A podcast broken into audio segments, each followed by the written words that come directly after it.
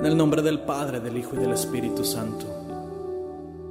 Señor Jesús, en nuestro anhelo de estar siempre contigo en cada momento, Señor, del día y de la noche, en nuestras alegrías y nuestras tristezas, Señor, nos presentamos aquí ante tu adorable y divina presencia, Señor, para reconocer nuestra necesidad viva de ti, Señor, consagrando así nuestras vidas a tu infinito amor elevando a ti nuestros corazones y cada latido de cada corazón, Señor, para que tú lo llenes de tu fuerza y de tu amor. Mira que aquí estamos, Señor, te adoramos. Bendito seas, Señor, que nos ofreces tu palabra, que nos ofreces tu gracia, tu Espíritu Santo para vivir.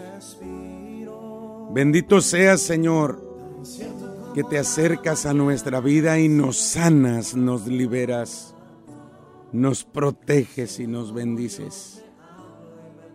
Bendito seas, Señor, que eres el Rey de Reyes y Señor de Señores, que tu poder es eterno, que tu misericordia es para siempre. Gracias por estar con nosotros, Señor, porque tú tienes palabras de vida eterna. Que te sean gratas las palabras de mi boca y los anhelos de mi corazón. Haz, Señor, que siempre te busque, pues eres mi refugio y mi salvación. Bendito y alabado seas. Te saludo en este momento que el Señor nos regala para fortalecernos, para liberarnos, para curar nuestras enfermedades y dolencias. La palabra de Dios que salva, la palabra de Dios que es eterna. Dice la carta a los Hebreos 4:12, porque la palabra de Dios es viva y eficaz y más cortante que cualquier espada de doble filo.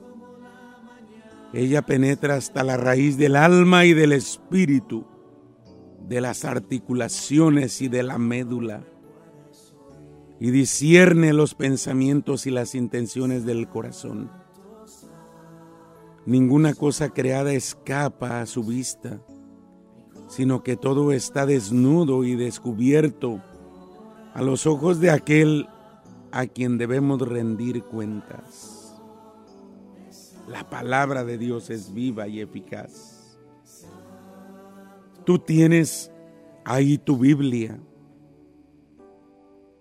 Y es necesario tomarla, sacarla del librero, despolvorearla un poco y abrirla para meditarla para dejarse iluminar por ella.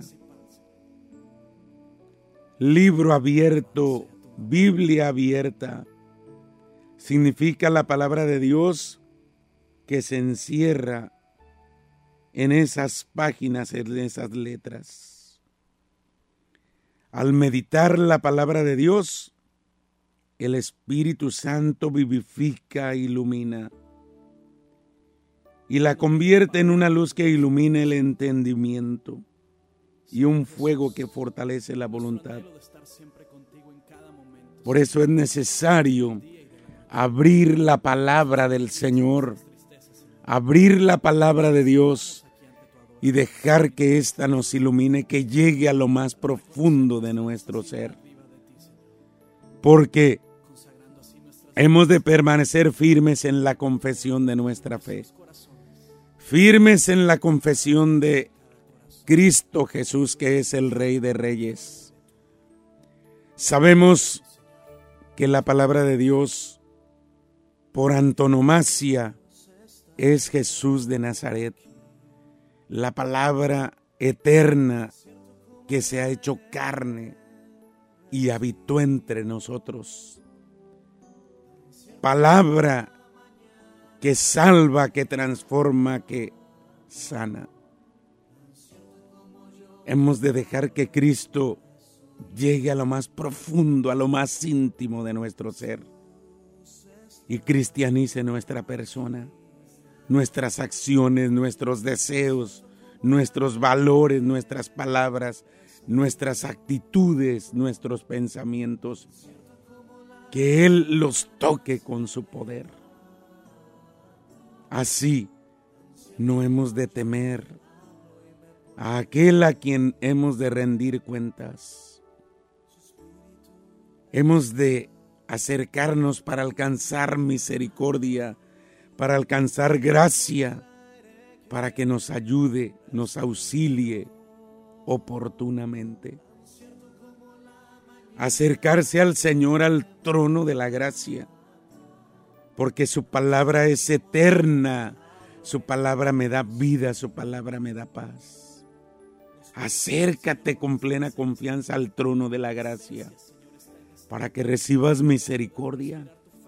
Acércate a Dios, no lo dejes para mañana, renueva tu fe.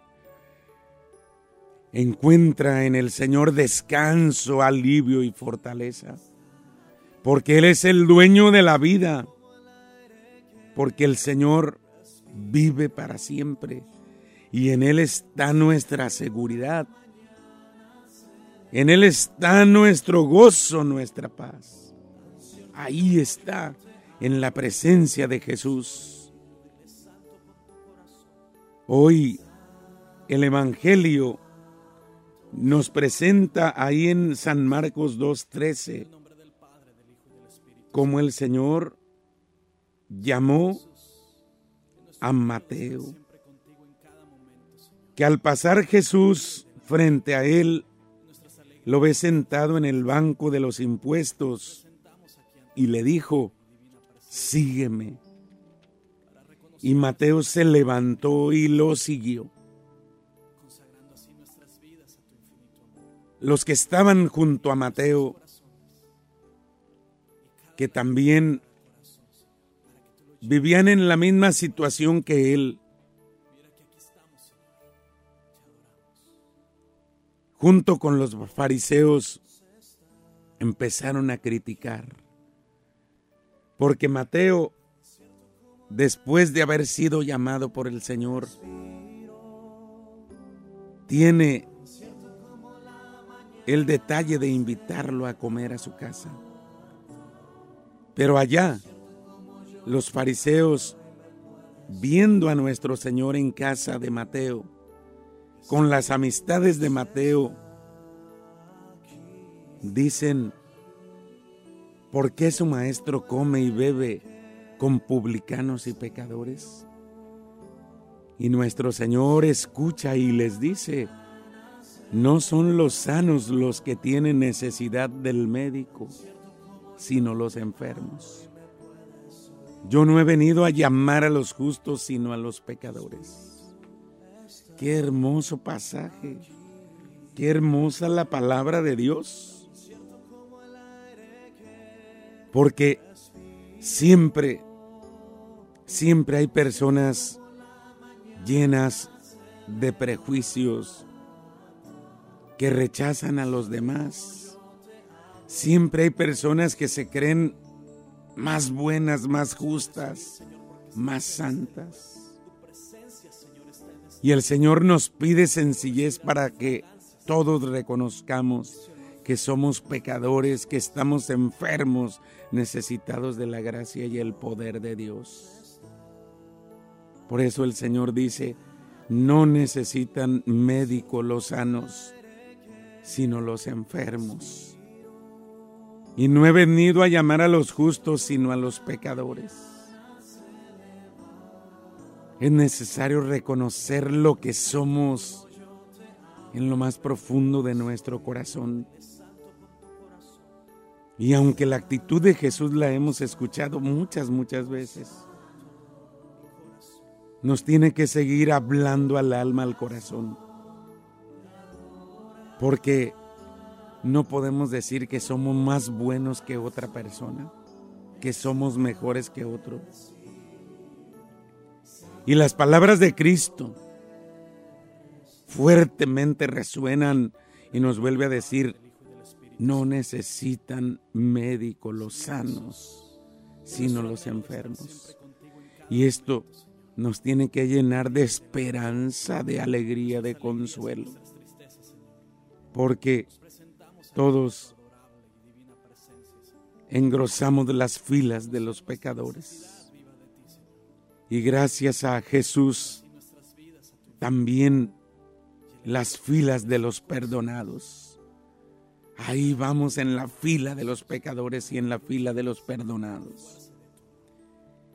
Ojalá que al escuchar la palabra del Señor nos haga romper y tirar para siempre la imagen de un Dios que castiga, de un Dios enojado, de un Dios cara larga, severo, que solo busca castigarnos por nuestros pecados. No, Dios no es así.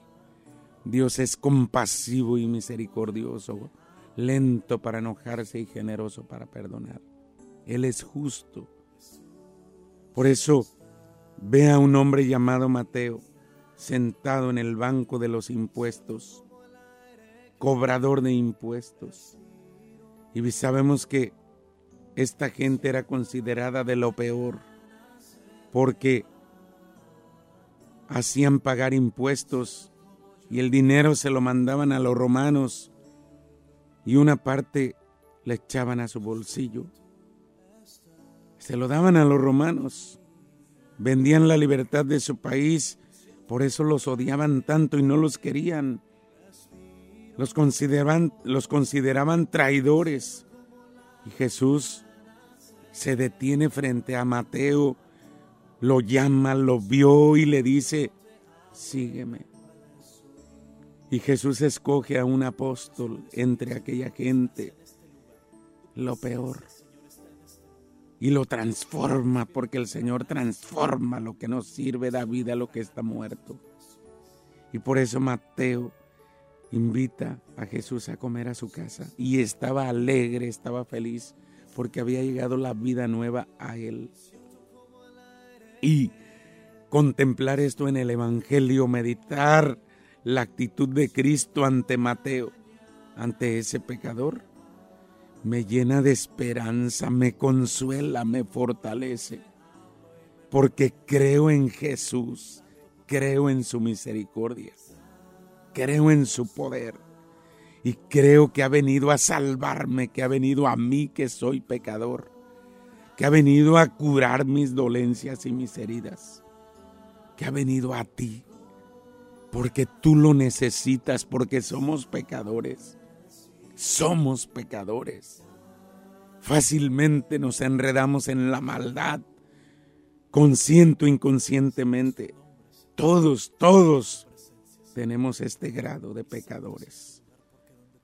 Ahí ninguno nos escapamos. Y por eso estamos necesitados de perdón. Claro que cuando no reconocemos nuestra enfermedad, pues ¿cómo nos vamos a curar? Es necesario reconocer nuestra enfermedad para buscar el alivio. Es como el alcohólico o el drogo que no reconoce que está enfermo. Y mientras no reconoce que está enfermo, lo va matando, la enfermedad se va muriendo. Pero cuando alguien reconoce su enfermedad y pide ayuda, entonces empieza su sanación. Todo mundo sabe cuál es su pecado. Cada uno de nosotros sabemos cuál es nuestro pecado y nuestra debilidad fuerte, porque hay una debilidad que nos domina. Hay una debilidad que nos tiene esclavizados. Cada uno nos conocemos y sabemos cuál es nuestra enfermedad. Y así, en primer lugar, hemos de reconocer cuál es nuestra dolencia, nuestra necesidad. Ninguno de nosotros, ninguno de nosotros podemos decir, no soy un pecador. Los fariseos lo decían y Jesús les reclama y les enseña, los condena. Pero los fariseos, los fariseos eran soberbios, altivos. Se creían superiores a los demás, mejor que los demás. Por eso apuntaban a los pecadores y decían, ¿por qué su maestro come con publicanos y pecadores? Y hasta alguna vez dijeron, si supieran qué clase de mujer es esta, ya la hubiera corrido. El Señor sabe cómo somos tú y yo. El Señor conoce lo que hay en nuestro interior. Somos pecadores. Es nuestro título. Y es también la posibilidad de atraer a Jesús a nosotros. Sí, cuando reconocemos nuestro pecado, nuestra enfermedad, Jesús viene a nosotros, viene a ti, porque soy un pecador. Cuando nos creemos buenos y santos, cuando somos soberbios, Jesús pasa de largo y nos quedamos con nuestra carga. Cuánta humildad necesitamos, Señor, para reconocer nuestra realidad, para reconocer que sin ti nada podemos, que tú nos perdonas, que tú nos transformas, que tú nos ayudas. Por eso vino Jesús, por los pecadores. Para eso vino Jesús, a los pecadores, no por los justos los justos no lo necesitan. Los justos se quedan en su engaño muchas veces. Los que se creen justos se quedan en su engaño, en su mentira, con sus cargas. Jesús dijo, no son los sanos los que necesitan al médico, sino los enfermos. Vayan y escuchen lo que es Misericordia quiero y no sacrificios. No he venido a llamar a los justos, sino a los pecadores. Cuando medito esto, cuando recibo esta palabra, me siento mirado por Jesús, llamado por Jesús. Y todos podemos decir lo mismo. Jesús ha venido por mí. Jesús ha venido por mí. Jesús ha venido a mí a traerme la salud y la paz. Gracias Señor, que vienes a nosotros. Este es nuestro consuelo, esta es nuestra confianza, nuestra fortaleza. Jesús, el Señor, siempre perdona. Sana el alma siempre, siempre. Siempre nos cura. Yo soy débil y puedo recaer somos débiles y podemos recaer. Jesús nos levanta, nos tiende la mano, nos cura siempre, venda nuestras heridas. Este es nuestro consuelo. Jesús vino por mí, Jesús vino a mí a traerme vida y vida en abundancia, a sacarme de la tristeza, de la esclavitud, a sacar mis miedos del alma Dame fuerza, Señor, para creer en ti. Aumenta mi fe para que nada ni nadie me aparte de tu amor. Quiero ser feliz. Quiero disfrutar de tu paz. Quiero tener mi conciencia en paz. Que no me domine el miedo, el remordimiento, Señor. Perdona mis pecados en este tiempo. En estos malos tiempos cuando uno siente el peso de tantas cosas que hicimos, cuando viene el recuerdo de tantas cosas equivocadas, de tantos pecados que cometimos, tantos resbalones en la vida, tantas cosas, se siente el peso. Y Jesús me ama y Jesús me perdona, porque reconozco mi pecado, mi miseria en su presencia. Y le digo como en el Salmo 50, Misericordia, Señor, por tu bondad, por tu inmensa compasión, borra mi culpa, lava del todo mi delito, limpia mi pecado, pues yo reconozco mi culpa, tengo siempre presente mi pecado. Contra ti, contra ti solo pequé, cometí la maldad que aborreces. Hoy piensa en el corazón de Jesús Hoy invoca el santo nombre de Jesús para que recibas de Él su perdón y su gracia. para que con la luz del Espíritu Santo puedas comprender lo que es la vida y dejar que el Señor te transforme, porque el Señor es misericordioso. Y hoy el Señor te dice a ti y a mí, dame tus debilidades, dame tus pecados, dame tus cargas, yo perdono todo, yo perdono todo. Y yo le digo, llévate mi tristeza, llévate mi dolor, llévate mis pecados, llévate mi arrepentimiento, llévate mis cargas, lléname tu espíritu de tu misericordia y viviré, porque contigo vivo para siempre. Señor, ¿qué me falta entregarte? Mis pecados, te los entrego. Te los entrego, Señor, para que me cures, para que me alivies.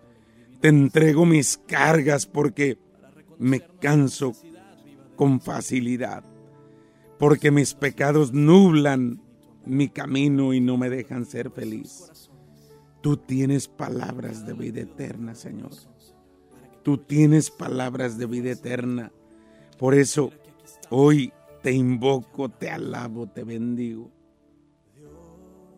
Jesús había ido llamando a sus discípulos de entre pecadores.